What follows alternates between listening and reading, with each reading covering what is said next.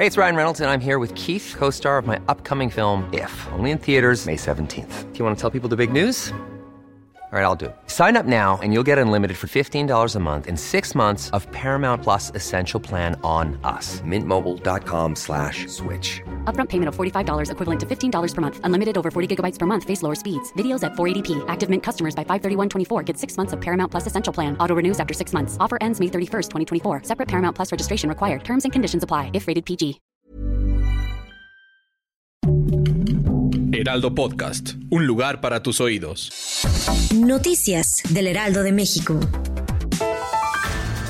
Este viernes 24 de noviembre, el presidente mexicano Andrés Manuel López Obrador señaló que no respalda las intenciones de su hermano José Ramiro y su prima Manuela Obrador al disputar un lugar en el Senado. El mandatario aseveró que mientras él esté en actividad, ninguna persona de su familia puede ocupar un cargo.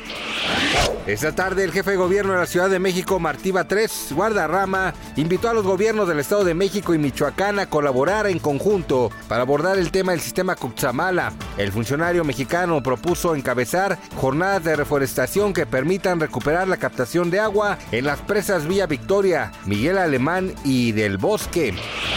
Abríguese bien porque este fin de semana el Frente Frío número 12 se aproximará a la frontera del noreste y norte del país y provocará bajas temperaturas, fuertes rachas de viento con tolvaneras, así como probabilidad de lluvias y chubascos. Tome sus precauciones.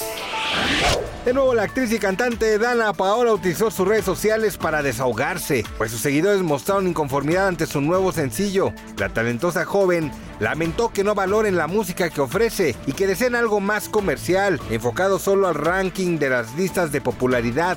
Y aseguró que si no conectan con su música, ahí no era su lugar. ¿A usted le gustó? Gracias por escucharnos, les informó José Alberto García. Noticias del Heraldo de México.